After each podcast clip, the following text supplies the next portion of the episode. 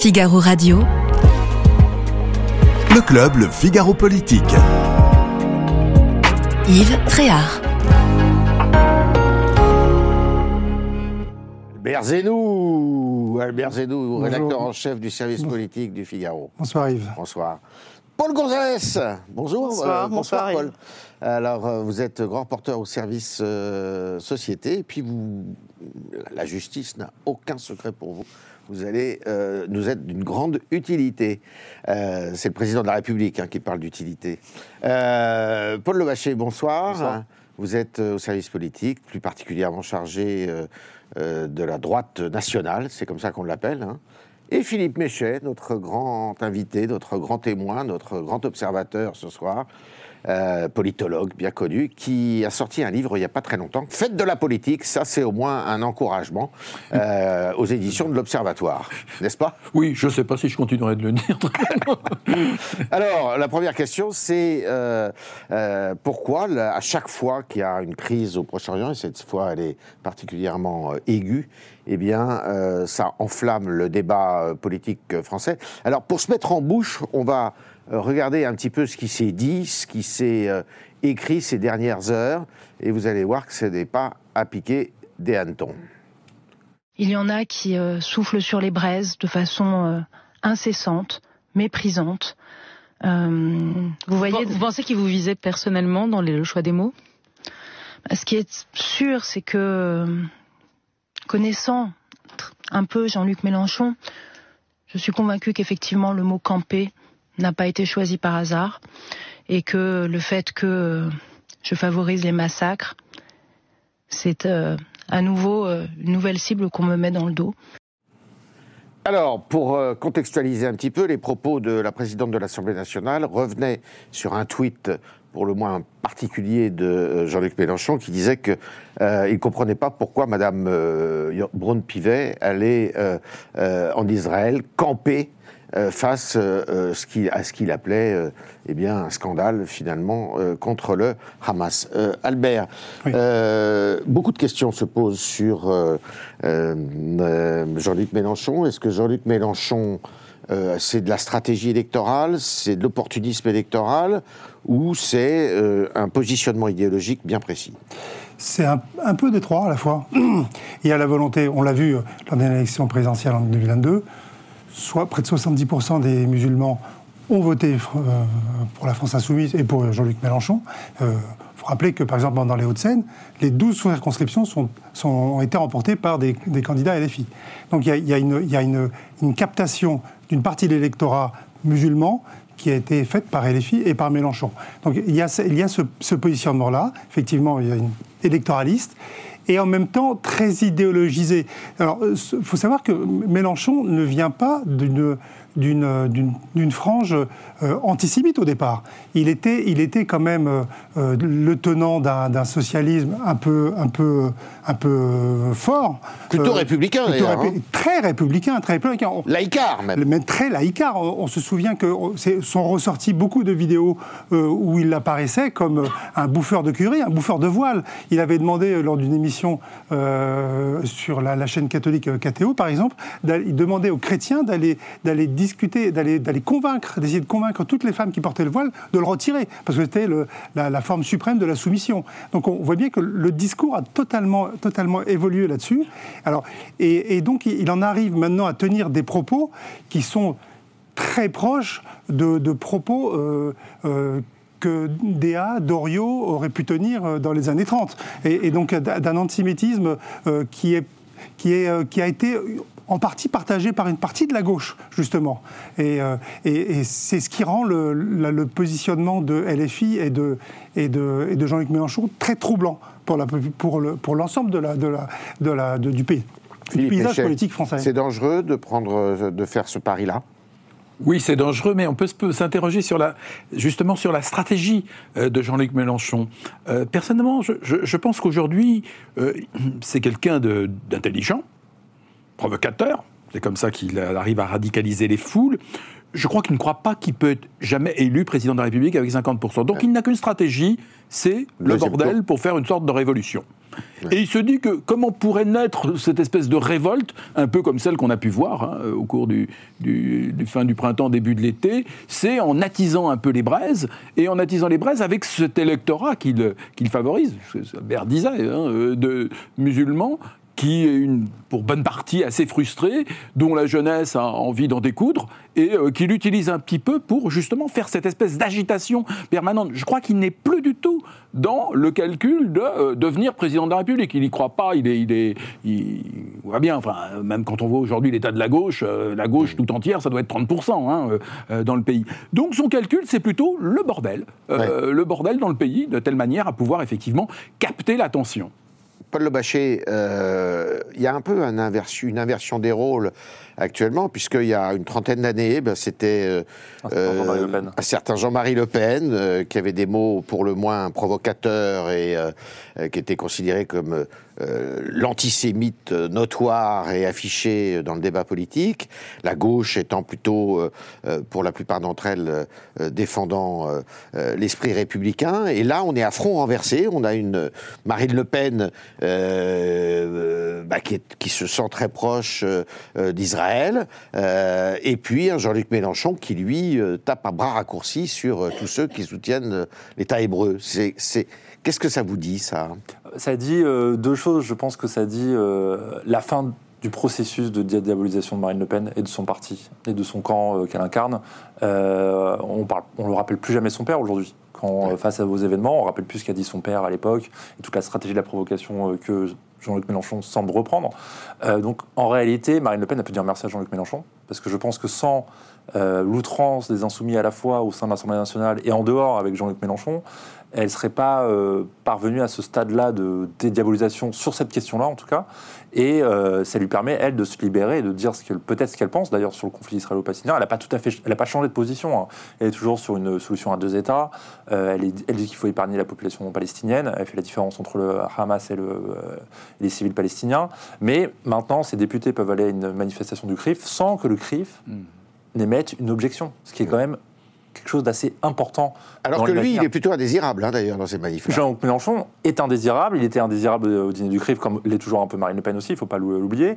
Euh, mais là, euh, Olivier Faure y était, à cette fameuse manifestation du CRIF euh, lundi après l'attaque en Israël, et il a été bousculé. Alors que les députés. Alors, il n'y avait pas Marine Le Pen, parce qu'elle a fait le choix, elle, de se mettre en retrait, de ne pas politiser cette manifestation-là, de ne pas. de sans profiter en tout cas de l'événement. Mais le lendemain, elle était à l'Assemblée nationale, elle a fait un discours, elle a pris la parole, une question à, euh, Elisabeth Borne, et là, elle a utilisé, euh, elle a dénoncé les pogroms qui avaient lieu en Israël, donc elle a vraiment euh, poussé à fond le curseur de sa propre pensée politique sur cette question-là, et d'achever en tout cas le processus de diabolisation. Paul González, pourquoi en France, particulièrement, ce débat est vif? Parce qu'il y a la première communauté juive d'Europe, parce qu'il y a la première communauté arabo-musulmane d'Europe encore, euh, et que à chaque fois c'est un électorat qui est captif, et puis aussi parce qu'il y a des émotions qui s'expriment. Euh, on le voit dans les rues euh, et qui ne sont pas toujours portées par des hommes et des femmes politiques. Il y a, ce que vous dites, mais on est dans un contexte très particulier en ce moment, hein, qui est un contexte de, de menaces terroristes euh, et euh, derrière, euh, enfin le Hamas est quand même considéré comme une, comme une organisation terroriste au niveau européen. on, a, on a vu, on a entendu pendant les manifestations crier un mot d'ordre que l'on retrouve dans les, dans les attentats.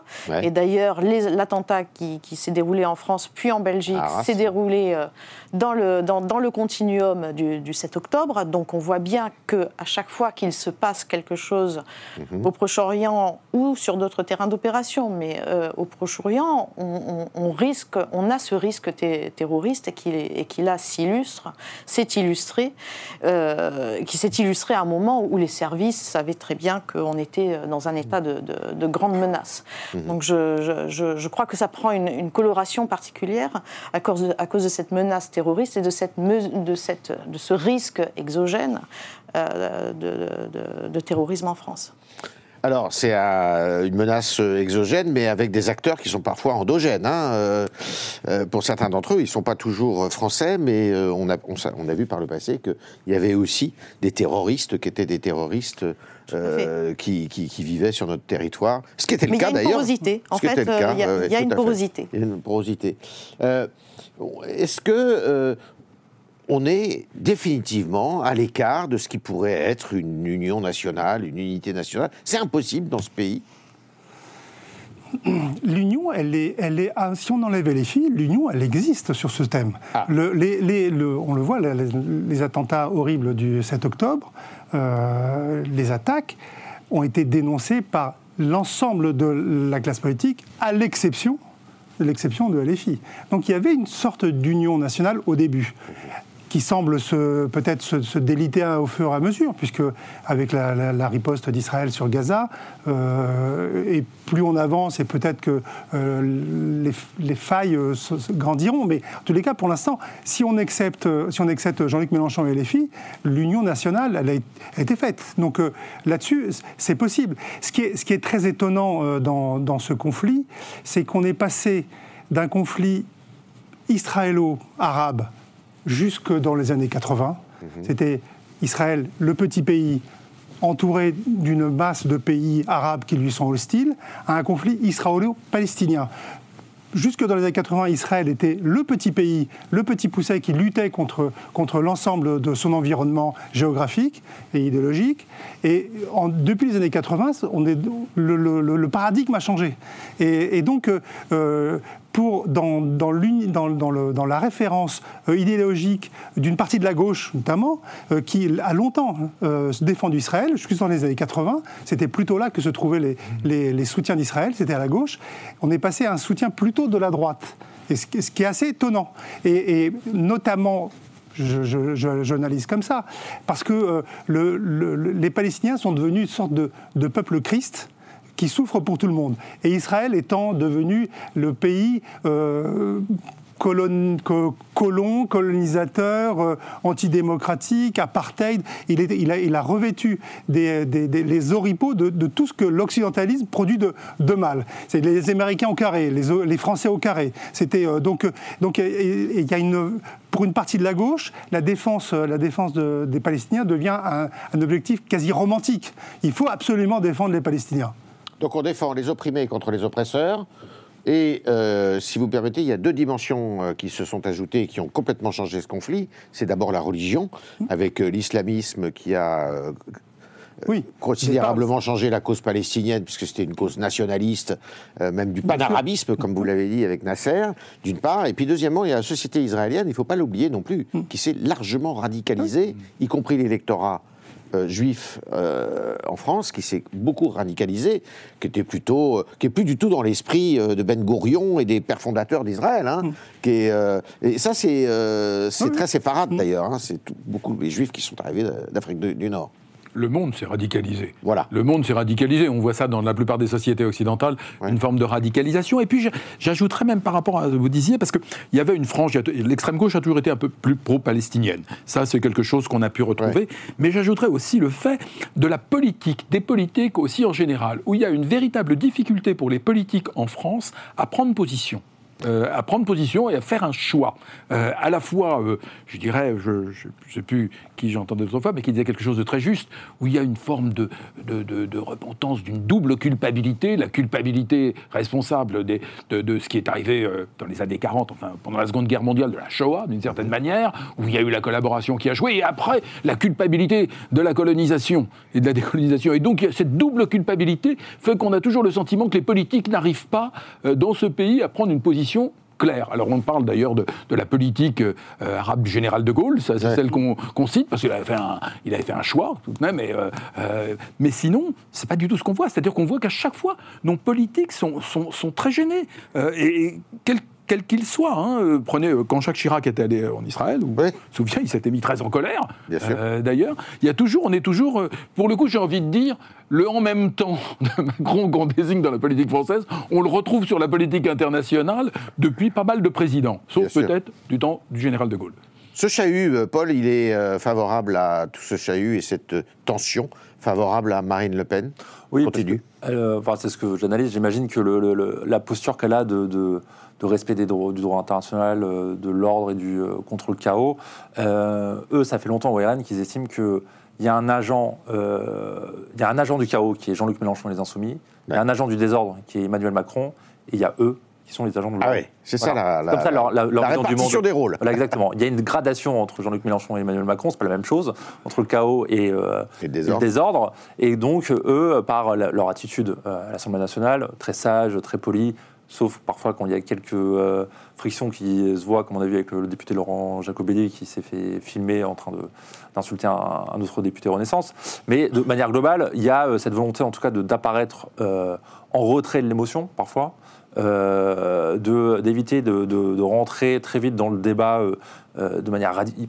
Il n'y a plus aucune radicalité, en tout cas, ni dans le programme, ni dans l'attitude. Et donc, c'est de euh, permettre aux Français, aux électeurs, de penser que sont un pôle de stabilité, mmh. que avec eux il n'y aura pas ni de chahut ni de désordre, et que euh, il peut se construire quelque chose autour d'elle. Justement, je voudrais, à l'appui de, de, de, ce que dit Paul, une anecdote par rapport au livre que vous avez cité. J'ai fait une quarantaine d'interviews ouais. politiques, dont Jean-Marie Le Pen.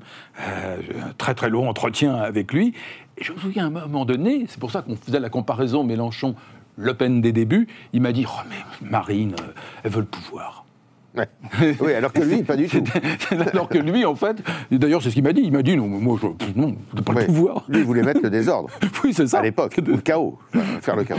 Ouais. Alors, euh, dans la droite ligne de ce qu'on vient d'évoquer, là, euh, eh bien, il y a un débat en France qui n'est pas nouveau d'ailleurs, mais qui ressurgit à la faveur d'une proposition de loi qui va être déposée au Sénat par euh, la droite sénatoriale, qui est de savoir si la France euh, doit euh, s'affranchir, on va dire ça comme ça, et comment elle peut s'affranchir de euh, la Convention européenne des droits de l'homme qui fonde l'action de la Cour européenne des droits de l'homme, qui ne dépend pas de l'Union européenne, mais qui dépend du Conseil de l'Europe, et à laquelle la France a adhéré et euh, a ratifié cette convention. Elle a adhéré à la Cour européenne des droits de l'homme en 1953. Et, euh, et dans l'action judiciaire française, eh bien, c'est euh, compliqué, ça complique la tâche pour justement avoir une certaine fermeté et de pouvoir notamment euh, expulser, éloigner du territoire certains individus indésirables. Alors Paul, euh, expliquez-nous un peu, vous qui êtes au cœur de ce sujet, euh, pourquoi premier, le ministre de l'Intérieur a aussi versé dans ce dans, dans, dans ce sens-là. Alors, il n'a pas exactement dit ça. Il a dit qu'il oui. qu hein, qu qu arrivait très bien à, à s'arranger avec. Euh, avec bon, on va l'écouter, regardez, ouais. on va l'écouter comme ça. On va préciser les choses avec Gérald Darmanin le ministre de l'Intérieur. Nous avons été, comme je l'ai dit hier chez vos confrères de TF1, condamnés par la CEDH pour la reprise de ces expulsions, mais que j'assume particulièrement. Il vaut mieux parfois être condamné par la CEDH et protéger les, les Français. Donc la consigne est toujours de continuer ces expulsions. Donc, en gros, de ne pas respecter toujours les décisions de la CEDH. Oui, euh, c'est tout à fait possible. Hein. Possible. Il n'y a pas de sanction. Hein. Ouais. La CEDH, c'est euh, avant tout un rapport de force entre ouais. les États euh, et la CEDH elle-même. Ouais. Hein. Charas disait la CEDH, combien de divisions? Et on a plein de, de, de, de condamnations aujourd'hui de la France pour les prisons, pour le statut du parquet, pour des, des, questions fiscales. Et pour autant, on n'obtempère pas. Donc, euh, on voit bien que l'on peut tout à fait, si on le souhaite, finalement, euh, s'affranchir de, de, des décisions de la, CA, de la CEDH en tant que telle. Mmh. Et on peut avoir ce rapport de force euh, avec, avec, avec la CEDH. Le problème ensuite, c'est quand euh, de cette jurisprudence euh, euh, de, de, des droits de l'homme, cette jurisprudence arrive jusqu'à jusqu'à nos cours. Mmh. Et que nos cours vont faire une application stricte, nos cours mmh. suprêmes, c'est-à-dire la Cour de cassation, le, le Conseil d'État, le Conseil, Conseil constitutionnel. Mmh. Et il ne faut pas oublier que ça n'a pas toujours été le cas. C'est des jurisprudences constantes depuis euh, le milieu des années 70 à peu près, depuis 75. Mais en fait, euh, on n'a pas toujours décidé que la norme euh, européenne était, au-dessus forcément de la loi. Il y, a, il y, a, un droit international de bon papa qui ne considérait pas forcément que c'était le cas. Alors, à titre d'exemple, pourquoi on parle de ça aussi à l'occasion d'un crime commis par, d'assassinat commis par un Tchétchène? C'est parce que euh, la France a accueilli énormément de Tchétchènes et au titre d'un article justement de la Convention euh, euh, européenne des droits de l'homme, eh bien, quelqu'un qui est menacé de mort chez lui, on ne peut pas l'expulser au, titre de cette convention. Et donc c'était le cas notamment des Tchétchènes, qui étaient évidemment une région de la Russie particulièrement visée. Ça, c'est ça, ça, ça, ça témoigne d'un raidissement, d'une droitisation de la société française, comme on dit Peut-être il y a aussi pour euh, le pouvoir, euh, pour l'exécutif, une volonté de montrer qu'ils arrivent à faire des choses. Ouais. Il y a aussi ça, c'est que le, on a vu les sondages euh, dernièrement, d'ailleurs un sondage dans Figaro qui montrait que 70% des Français jugeaient de manière négative l'action du gouvernement en termes de lutte contre le terrorisme et contre l'insécurité. Et donc, à un moment donné, il faut euh, montrer qu'on agit, il faut montrer que même s'il y a des gens, il y a des organisations qui nous empêchent d'agir, et bah, on va au-delà pour euh, protéger les Français. Donc il y a une volonté de montrer que l'action politique a un impact immédiat. Euh, et je pense que c'est surtout ça, en fait, le, vrai problème aujourd'hui avec pour le gouvernement. C'est qu'on voit bien que Darmanin parle d'expulsion, qu'il y a plein de sujets comme ça et qu'il faut qu'ils arrivent en tout cas à montrer que leur politique a un impact pour euh, montrer à l'opinion que y a, euh, le gouvernement est actif là-dessus. Albert? C'est un grand classique de toujours remettre sur le dos de l'Europe les, les, impérities et les, failles, et les failles de, la France. Mais il n'empêche que euh, souvent, on voit bien que l'action politique est, est, entravée euh, par la CEDH, en tous les cas dans, ces matières-là, que ce soit pour l'immigration, les reconduites à la frontière. Euh, toute, cette, politique est un peu, déportée vers, euh, l'Europe et il, en va d'une certaine souveraineté nationale.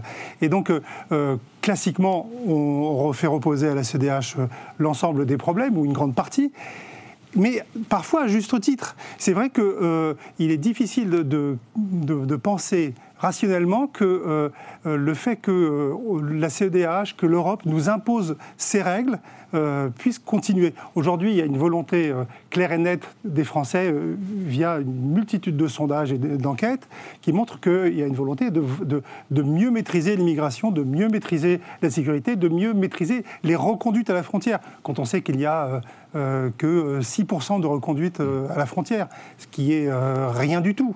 Et, donc, s'en prendre à la CDH, c'est s'en prendre aussi à cette, en partie à cette impuissance. Et le, fait de retrouver une puissance de l'État, une autorité de l'État, ça passe nécessairement par, cette e par, une certaine manière de, refus de la CEDH, en tous les cas de, sa globalité. Alors, est-ce que ce sera par un référendum? Le plus simple, ce serait le référendum, puisque euh, ce serait une manière de, contrevenir euh, à, cette fameuse hiérarchie des normes qui, qui impose euh, qu'on respecte les traités internationaux. Parce que un référendum, vous dites ça, parce que ça voudrait dire qu'on est pour essayer de faire en sorte que les cours françaises et les tribunaux français ne suivent plus justement cette hiérarchie des normes. On change des articles de la Constitution et euh, pour déroger justement à ces articles de la Constitution, il faut initier un référendum. Euh, un référendum, on sait ce que ça donne en France, non? Bah, Généralement, on vote contre celui qui a demandé le référendum. Voilà. Euh, mais en l'occurrence là, moi je suis tout à fait. Ce différent. Oui, là ce serait sans doute différent. Pour ah ça, je, ah suis, je suis complètement Albert là-dessus. Effectivement, c'est formidable de pouvoir se dire c'est de la faute de l'Europe, etc. Et quand on est un homme politique, on a tellement peu d'occasions de récupérer un peu de popularité que là, il suffit de dire non, non, moi j'appliquerai pas l'Europe, je ferai ma politique. C'est un moyen de le récupérer. Et puis, n'oublions jamais que déjà, quand on parle de justice française, la, confiance des Français, c'est à peu près 40% de confiance dans la justice, c'est catastrophique. Euh, c'est quand même, ça arrive très très loin. Hein. C'est, très bas, la confiance. Qui est le moins bien noté. Qui est le moins bien noté. Donc on voit bien qu'on imagine l'image de la justice européenne, c'est-à-dire qu'il n'y a pas du tout de confiance. Donc c'est, vraiment un sujet sur lequel, euh, pour le coup, les, politiques jouent un peu sur du velours quand, euh, quand ils s'y opposent. Mais, mais quel est le risque, je voulais vous demander, le, le, le risque quand on n'applique pas, enfin par exemple, quand le fait que Darmanin dit je continuerai ma politique euh, sans tenir compte de ce qu'il dit, on risque rien parce que la Turquie en fait partie. C'est quand même pas un modèle de, euh, démocratie. En fait, je crois qu'il faut bien le respect des droits de l'homme. Il faut, il faut bien euh, distinguer ce, qui relève de la CEDH où là finalement il n'y a pas tellement d'obligation. Oui, et puis c'est un pacte. c'est un pacte démocratique, c'est un pacte de la, société démocratique. Hein. Et donc on a signé pour ce pacte. Donc on ne peut pas tout envoyer par par-dessus les moulins. Mais c'est très différent de, de, la Cour de justice hein, européenne qui, elle, va pouvoir faire pression euh, par euh, euh, des, sanctions financières notamment, hein, et puis des recours en manquement qui viennent de l'Union européenne, qui est aussi quelque chose d'assez différent et de beaucoup plus contraignant. Mais au niveau de la CEDH, finalement, ce rapport de force, on a la possibilité de le gérer de, façon très politique. Et en ce qui concerne la Cour européenne, je rappelle quand même qu'on est signataire de traités. Hein. rien ne nous obligeait euh, de, signer, par exemple, en 2008, la directive retour. On l'a mmh. signée. Mmh. Donc il y a aussi quand même une responsabilité de nos politiques au plan national, mmh. au moment où ils négocient ces, euh, directives, euh, de les signer ou de ne pas les signer. Elles ont bien été signées. Mmh. Donc euh, il y, a aussi une responsabilité euh, euh, qui... de, on ne peut pas juste dire oui, la CEDH nous ennuie ou la Cour de justice nous ennuie. Ces traités, on les a négociés et on en a bien voulu. Paul, la proposition de loi portée par la droite sénatoriale qui va arriver, je crois, le 12, 12 décembre ou novembre, je ne sais plus, 12 décembre, je crois. Euh, elle a une chance d'aboutir ou euh, ça vous paraît euh, Je pense que c'est y a un coup de pression politique. Pardon? Il y a un coup de pression politique. En plus, avant le, le, texte de loi immigration qui arrive au Sénat, avant que le texte de loi immigration arrive à l'Assemblée aussi, et donc c'est un joli coup politique parce que déjà il y a une initiative qui est prise par la droite, elle est entendue. Est-ce qu'elle a une chance d'aboutir? Tout dépend je veux dire, de l'entente avec le groupe centriste euh, d'Hervé Marseille au Sénat, ensuite, et de ce qui peut se passer à l'Assemblée nationale, parce qu'il devait avoir, ça doit se terminer par là. Euh, en tout cas, toute cette question sur la sortie de la CEDH, moi je connais une candidate qui a arrêté de vouloir en sortir, c'est ah. Marine Le Pen. Ah, intéressant. Parce que la CEDH, c'est quand même la bête noire des souverainistes. Bah oui. Multiples raisons. Depuis longtemps. Voilà, depuis très longtemps. Et en février 2021, elle dit, finalement, Marine Le Pen dit, juste avant la présidentielle, la CEDH, on peut s'en accommoder parce que y a, euh, euh, ça protège la liberté d'expression, euh, il y a des choses. Donc il y a eu un petit retournement en faveur de la CEDH il n'y a pas très longtemps, en tout cas de la part de, candidats souverainistes, si on peut catégoriser Marine Le Pen comme étant souverainiste, même si depuis un certain temps elle navigue plutôt, revient plutôt vers le centre du jeu. vu les événements d'aujourd'hui, je pense qu'il va y avoir une unanimité de la classe politique, en tout cas de la droite jusqu'à la droite nationale et du centre, sur le sort de la CEDH sortir, euh, sortir de la CEDH, euh, c'est pas forcément un avantage euh, non plus pour, pour les politiques. Hein. on, a vu, on a vu Éric Zemmour aller devant la CEDH. Il a perdu, mais il est allé. Il y a d'autres politiques qui, sont, qui sont devant les tribunaux aujourd'hui et qui menacent d'aller devant la CEDH et qui seront peut-être bien contents de pouvoir, de, de pouvoir y aller. Mmh. on ne peut pas être non plus, et ces mêmes politiques ne serait pas, par exemple, contre la présence de l'avocat en garde à vue mhm. ou euh, le droit au silence. Donc il faut savoir aussi ce que ça veut dire que de sortir mhm. de... Il faut faire le tri. Il faut, faire le tri, voilà. Et euh, comme, comme Madame Le Pen qui n'a plus trop envie de sortir de la CEDH, et on, la comprend, euh, peut-être d'autres politiques auront du mal à la position du. Est-ce que Darmanin, dans ce propos qu'il a tenu là, il est, euh, il est un peu isolé au sein de la majorité du gouvernement? Est-ce que, est que Mme euh, Borne pense la même chose? Non, non, Elisabeth Borne n'est pas du tout sur cette, cette, ligne-là. Euh, dans le groupe Renaissance, dans le groupe majoritaire, c'est un groupe très européen qui a été élu sur, euh, sur, sur cette notion euh, de, de, très européenne. Donc Macron, ça a été, ça a été l'un de, de, ses chauds de bataille quand il, quand il a commencé sa carrière politique. Donc c'était donc euh, tout ce qui touche à l'Europe a une dimension un peu sacrée. Donc non, elle n'est pas sur elle n'est pas sur cette dimension-là. et, et, et Gérald Darmanin lui, euh, ne prône pas non plus la sortie de, DH, la CEDH. Il est, il est dire bon, ben, on, fait, on, on, s'en arrange, on est condamné, mais c'est pas grave. En gros, c'est. Euh, on, fait avec. Mhm. Mais euh, non, je pense que dans, le groupe majoritaire, dans la majorité, il y a, ça ne fait pas encore, fait pas encore, encore cohésion là-dessus, pour la sortie. Alors qu'ils sont déterminés, vous allez voir, on va écouter François-Xavier Bellani dans le groupe, enfin chez les Républicains. Et c'est par conséquent aujourd'hui un problème majeur que la Convention européenne des droits de l'homme, et qui est contre les droits de l'homme ait été tiré dans un sens politique qui prive le législateur de sa capacité de refléter la volonté du peuple, la volonté des électeurs qui lui ont fait confiance pour déterminer qui a le droit de rentrer sur le sol de nos pays et qui n'en a pas le droit. C'est de cette capacité de décider que nous nous sommes défaits, que nous nous sommes défaussés. Et c'est la raison pour laquelle il faudra, c'est le premier point, sortir de cette jurisprudence qui pose aujourd'hui des problèmes majeurs, celle de la CEDH comme celle de la CJUE. Alors, euh, Paul, il n'y a pas que la France hein, qui se pose cette question. Euh, je crois que la Grande-Bretagne aussi, elle est euh, tentée par ça. La Grande-Bretagne, la Pologne. La Pologne, oui. la Hongrie. Euh, mais ce sont, euh, ce sont aussi. Euh, alors, la, Pologne et la Hongrie sont en conflit direct et avec la CEDH et avec la, Cour de, justice de Luxembourg. Hein. la Grande-Bretagne, au moment, au moment des traités de Lisbonne et de, du traité de Lisbonne, a ménagé, enfin, s'est ménagé certaines réserves. Le Danemark, au moment du traité d'Amsterdam sur l'immigration, c'est ménager aussi des réserves dans, dans, dans, euh, dans les traités. Mhm. Euh, donc, euh, c'est possible, cette négociation-là. Mhm. Et effectivement, bon, la Pologne et la Hongrie, bon, on va voir comment, ce que ça donne avec la Pologne, parce qu'elle a changé de, de gouvernement. gouvernement c'était, c'était effectivement dans un contexte politique assez extrême, très, très particulier. Ouais, ouais.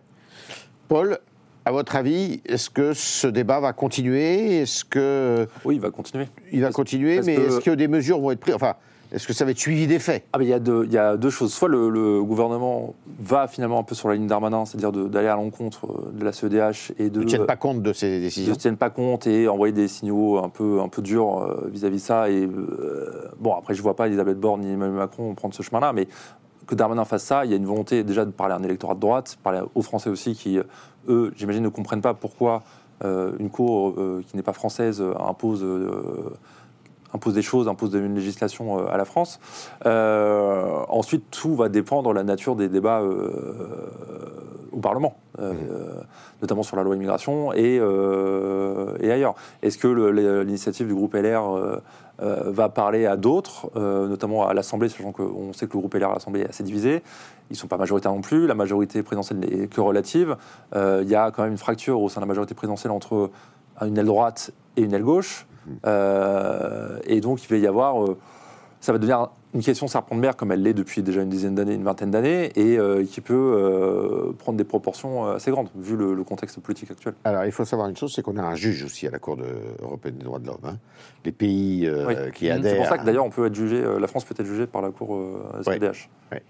Un mot encore? Ah, un mot, écoutez, pour la première fois depuis, depuis très longtemps, depuis 45 ans que les élections européennes existent, je suis très impatient de la prochaine campagne, parce que ça va être une campagne un peu étonnante entre euh, la ligne du, euh, euh, du Rassemblement national que nous dit Paul, qui, vire modem quand on l'écoute quasiment sur l'Europe, la ligne de LR, la gauche, dont on va voir, où, là où ils n'ont pas du tout les mêmes positions entre la France insoumise, le PS, mais ça risque d'être une campagne pour une fois intéressante. Alors, euh, notre président, comme je l'ai dit en introduction, euh, bah, lui, il est au Proche-Orient, précisément. Il est parti, euh, il est arrivé dans la nuit, et dans l'après-midi, il, va être, il est à Ramallah. Ce soir, normalement, il est à Amman. Est-ce que c'est une question qu'on peut se poser, même en dehors du conflit mhm. proche-oriental Est-ce que la politique étrangère peut avoir une incidence sur la, la, popularité du président, euh, sur son image?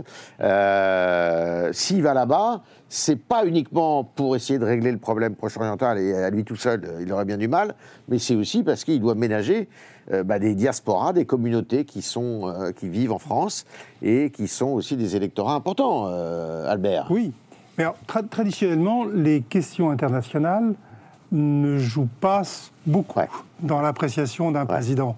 On voit bien qu'il échoue ou qu'il ou réussisse. lors des élections, lors d'une élection présidentielle, les positions internationales n'ont pas une grande valeur auprès des électeurs. Surtout depuis la fin de la guerre froide. Oui, donc les, les, enjeux de bloc entre du temps de la guerre froide n'existant plus, alors on est sur d'autres, d'autres, d'autres problématiques. Donc euh, là-dessus, il n'y a, pas, a pas de grands enjeux. Euh, le, grand enjeu, c'est, c'est les répercussions sur le sol national.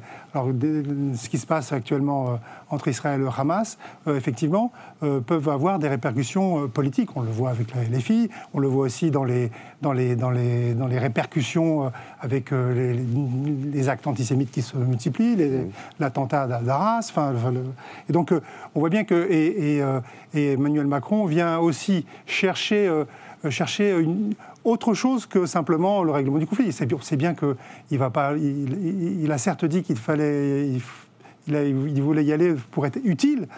Bon, son utilité va être très limitée. Hein. Euh, il ne va pas régler 75 ans de, conflit euh, comme ça. Donc, il vient chercher autre chose, une dimension nationale à ce, qui pourrait lui apporter peut-être quelque chose. Pour l'instant, il joue une partie très très compliquée, très très difficile. Il vient très en retard, très, très, très en retard par rapport aux autres. Biden est venu la semaine dernière. Sunak, le, le, Premier ministre anglais, est venu la semaine dernière. Euh, Van der Leyen est venu la semaine dernière. Scholz, euh, l'Allemand, est venu la, semaine dernière. Lui, il arrive avec une semaine de retard. Donc, euh, on voit bien que dans cette dimension-là, là, pour le coup, il y avait cette dimension politique. On se doute bien qu'il n'est pas allé en Israël très rapidement parce qu'il voulait tenir compte aussi des enjeux nationaux et, même de sécurité pour la France. Philippe, euh, il était de tradition de dire que la France, il y avait une politique arabe de la France, vous l'avez signalé tout à l'heure, après 1967 et le discours notamment du général de Gaulle et la guerre des six jours. Euh, et puis, euh, on disait aussi que Chirac avait euh, maintenu ce flambeau-là. Ça n'existe plus, ça, si? Non, ça n'existe plus, mais je pense que c'est parce que, aussi, pour avoir de la popularité, quand on est homme politique, c'est avant tout à ça qu'on pense, hein, c'est normal. Bien sûr. en politique, il faut avoir une position fracassante. C'est Chirac sur les racks. C'est euh, Villepin qui avait récupéré effectivement des points parce qu'on a une position fracassante par rapport aux États-Unis. D'un seul coup, quand on, s'attaque aux gros, s'attaque aux grands, s'attaque aux États-Unis, alors là, vous êtes tout de suite populaire en France, quand vous vous attaquez aux États-Unis, euh, vous, vous, boostez dans des électorats qui ne votent pas pour autant pour vous, mais enfin, en tout cas, vous donnent de la popularité. Donc, soit c'est la position fracassante, soit, c'est ce que dit Albert, c'est-à-dire, c'est neutre, quoi. C'est-à-dire qu'on ne le voit pas très bien. Le débat de politique étrangère, on en parle à peine euh, lors des campagnes électorales pour beaucoup de députés, on a quand même le sentiment que ça, euh, euh, c'est quelque chose de, très lointain des préoccupations des Français. Et c'est vrai d'ailleurs que c'est très lointain des préoccupations des Français. Et si le conflit actuel euh, intéresse plus, c'est d'avant tout parce que disait Albert, pas ses répercussions sur le sol national. C'est pas, je, ne suis pas sûr qu'il soit fasciné et passionné par la bande de Gaza, euh, euh, Israël. Je regrette, mais c'est, c'est, ils sont pas passionnés par ces, par, ces questions-là. Donc euh, voilà, en politique internationale, il faut être soit fracassant, soit bah, on est voué à dire j'ai joué un petit rôle. Regardez, ce, bah, je n'irai pas là-dessus, mais Macron pendant le, le, le, conflit, en, le, début de la guerre en Ukraine, qui n'arrêtait pas d'appeler Poutine. Euh, ça a presque plutôt joué contre lui en disant euh, c'est l'impuissance, euh, ça milite pour pas faire grand-chose. Hein. Bien sûr. Paul, le bilan justement de la politique étrangère de Macron, qui s'est beaucoup démené, déplacé, qui a essayé de porter la voix de la France, finalement on regarde, bon, sur le Proche-Orient, on voit pas très bien ce qu'il peut faire. au Sahel, c'est quand même un peu un échec, on est obligé de se retirer militairement en tous les cas. Euh, en Ukraine, on, a été avec l'ensemble des Européens. Quel bilan vous tirez de tout ça? Ce qui est marrant, c'est que c'est le bilan d'une méthode. C'est euh, l'incarnation pure et euh, unique et personnifiée du, de l'État français via la figure du président de la République, qui lui-même va au contact appel. On voyait des photos d'Emmanuel Macron avec euh, le sweatshirt CPA-10 des commandos parachutistes en train d'essayer de régler la situation en Ukraine. Euh, on voit bien que là, d'ailleurs, sur euh, le conflit israélo-palestinien, il prend une, autre méthode un petit peu. Il n'est pas en première ligne, il, il, va après tout le monde avec une, toujours la solution à deux États, mais il sait bien que de toutes les manières, c'est, comme dit Albert, c'est pas tout de suite que ça va se régler, et c'est pas 75 ans de conflit qui vont se régler maintenant. voilà, en fait, en réalité, c'est le bilan d'une méthode plus que d'une ligne, ligne, diplomatique et politique qui est bah, compliqué qui est à l'échelle de la France, en fait, aujourd'hui, à l'échelle du monde. C'est-à-dire qu'il a, il a pris le pari de d'avoir une ligne un peu différente de celle de l'Union européenne, de parfois prendre un contre-courant ses partenaires européens. Ça n'a pas été toujours très facile avec l'Allemagne. Euh, il n'a parfois pas écouté non plus l'Europe de l'Est ou l'Europe centrale. Euh, et donc, il y a euh, la ligne d'Emmanuel Macron dans le, un monde totalement aujourd'hui multipolaire où le gendarme du monde s'est plus ou moins retiré et en fait il est ramené aux affaires, je parle des États-Unis, avec l'émergence de la Chine. quand il est allé en Chine et qu'il a dit cette fameuse phrase sur Taïwan, personne n'a compris ce qu'il voulait dire. Et donc, en fait, en réalité, on, voit bien que, euh, malheureusement, l'action d'un homme dans un monde ultra globalisé, ultra multipolaire, est euh, insignifiante. Et qu'en réalité, euh, s'il n'y a pas l'Union européenne derrière ou des blocs qui arrivent à se défendre, pourquoi pas Mais par exemple, quand il parle aussi de, de l'idée de souveraineté européenne ou de, de, cette sécurité européenne, euh, on, voit bien, on voit bien ce qu'il projette derrière, mais il est tout seul à le faire. Et qu'en réalité, ses partenaires européens ne l'écoutent pas.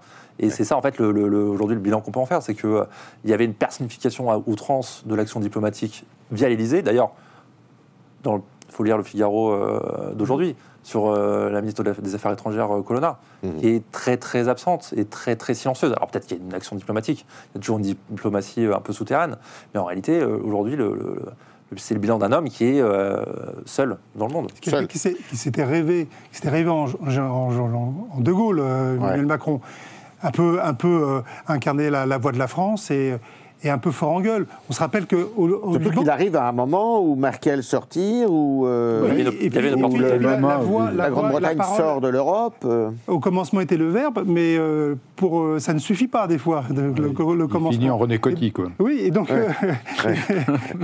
j'aurais pas osé. Mais, on le voit, par exemple, au, Liban, quand, quand il va après ah la grosse explosion au Liban, il demande aux Libanais vous avez un mois pour, pour changer tout. Et, rien ne s'est bah, passé. Ça fait trois ans et rien n'a changé. Donc euh, euh, euh, c'est un peu l'incarnation de l'image que donne aussi Emmanuel Macron à l'extérieur. Mhm. Et qu'il il a, il avait su, il a suscité beaucoup d'espoir en France et à l'étranger parce qu'il était jeune, il, avait, il, était dynamique, il avait, voulait, voulait montrer qu'il faisait des choses et qu'il voulait faire des choses. Et en fait, on se retrouve avec un bilan assez maigre. Mhm. Là, il y a quand même quelque chose d'intéressant qui, qui, a été dit pendant la conférence de presse hein, euh, avec Netanyahou, euh, où on retrouve peut-être un, président un peu, un peu, un peu mécano. Euh, c'est quand il a proposé de, de, d'étendre au Hamas enfin à la lutte contre le Hamas, euh, la, coalition internationale créée en 2014 mhm. euh, contre Daesh euh, et contre, et contre l'islamisme, la guerre contre les, factions. Al-Qaïda. Et Al-Qaïda. Et là, il a quand même proposé d'étendre de, la, lutte de cette coalition contre le Hamas. Moi, je, trouve que c'est quand même... Mhm. Proposition. Mais qui est un peu quand même contradictoire avec son propos juste avant puisque c'est euh, peut-être l'incarnation du en même temps, c'est-à-dire qu'il dit ça, ce que vous dites, mhm. et puis à côté, il dit mais je veux surtout pas que, que la région s'embrase. alors si vous dites euh, faut pas que la région s'embrase, bah, euh, ce que vous faites contre Daesh en Irak et mhm. en Syrie, et voire contre Al-Qaïda, il bah, faut peut-être pas l'importer au Liban contre le Hezbollah et en, Israël contre le Hamas. C'est vrai, mais en même temps, on voit bien qu'il est là dans une, dans, dans une logique nationale de lutte contre le terrorisme, où on se retire finalement de partout, mhm. où euh, c'est un véritable risque pour nous que de nous retirer de partout, euh, parce que ça veut dire qu'on va avoir une sorte de marée haute des, des, des, mouvements euh, terroristes, et on sent bien cette nécessité quand même d'être d'être quelque part et d'avoir une action contre, contre le terrorisme, malgré tout, à un moment où l'Europe s'est aussi dégagée beaucoup de, de, de, de cette lutte contre Daesh et le terrorisme. Bien sûr. Philippe, est-ce que finalement Macron, il est très différent d'une ligne constante, grosso modo, de la politique étrangère française depuis euh, le général de Gaulle, qui est celle de la troisième voie, ni atlantiste, ni, euh, ni, ni, sur. Euh, très, indépendant, quoi. Oui, mais très sincèrement, la politique étrangère de la France s'est beaucoup dégradée, non pas spécialement du fait de Macron, mais avant. Ça a commencé au moment de Hollande et même sur la fin de Nicolas Sarkozy, où il n'y avait plus de ligne claire. vous rappeliez très justement tout à l'heure, Yves, qu'il y a un moment où c'était plus facile, il y avait la guerre froide, où était l'ennemi. Ah et à partir de là, après ça, au fond, après 89-90, Mitterrand a existé parce que la France avait encore une position relativement, relativement importante. Euh, Chirac, c'était, il, a réussi à exister aussi en politique étrangère, en particulier pour ce qu'on disait pour le Moyen-Orient, parce qu'il avait des positions assez gaullistes d'ailleurs, euh, qui reprenaient. Et puis depuis, euh, regardez, Sarkozy a été meilleur d'ailleurs pour la crise économique, où là, il avait trouvé un bon rôle. Mais euh, quand on parle de la politique étrangère de Nicolas Sarkozy, c'est très compliqué. Ce mmh. C'est pas, pas le point point fort, effectivement, euh, de, de, son quinquennat. Hollande, pareil, et même en vous écoutant, on sent bien que Macron, il y a eu des hésitations partout, quoi, sur quelle position on prend. Et d'ailleurs, si on faisait le, bilan, il, a, il a pas mal changé de position euh, sur un certain nombre de, pays dans sa politique. Alors, certes, c'est parce que les pays ont aussi changé et qu'il était obligé de s'adapter euh, et d'évoluer, et que la situation n'est pas facile parce que quand on n'est plus un grand acteur, et on n'est plus un grand acteur, ce qui est très difficile à accepter pour un, euh, pour un Français par rapport à son histoire, c'est-à-dire qu'on a été quand même un acteur central, on est toujours au Conseil de sécurité de l'ONU, on est même le seul pays de l'Union européenne à y être, donc on, on, devrait avoir un poids beaucoup plus important du point de vue de la politique politique euh, étrangère de l'Union européenne qu'on a. Or, aujourd'hui, on n'a pas, la France ne donne pas le sentiment d'être celui qui trace, qui donne la voix, comme le, le, Paul donne la voix de ce que pourrait être la politique étrangère de l'Union européenne. Elle est toujours contrariée par ce que disent euh, soit les pays d'Europe centrale, soit l'Allemagne, euh, soit quand il y avait la Grande-Bretagne. Et c'est peut-être d'ailleurs, c'est peut-être pas avec la Grande-Bretagne qu'on avait le plus de, difficultés sur la politique internationale, hein, en particulier la politique de défense. Exactement. Oui, parce qu'on est les deux aussi titulaires ah, de la nucléaire. Et on avait oublié, j'ai oublié de citer tout à l'heure dans les échecs la politique, enfin la, relation avec le Maroc, un peu plus compliquée, et avec l'Algérie, euh, qui n'arrive pas à s'enclencher. Quelle est la politique étrangère? Est-ce qu'elle est lisible de Marine Le Pen? Elle est, euh, c'est pas sa priorité. Il faut dire qu'elle est allée à Dakar à Noël. Elle est allée à Dakar à Noël. Elle, elle est allée en Israël où elle a été bien accueillie aussi. Oui. Donc euh, dans des pays où... Il y a longtemps. Il y a, il y a oui, oui, il y a, il y a des choses.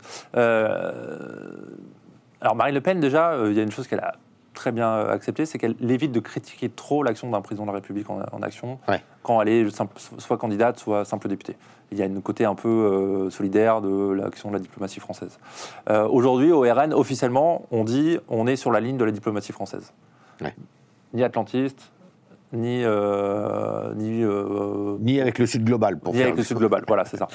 Euh, après, il y, a, il y a un besoin pour Marine Le Pen de changer radicalement sa manière de voir les choses, parce qu'elle a échappé de pas loin à une catastrophe politique, qui était son association avec Vladimir Poutine. C'est ça.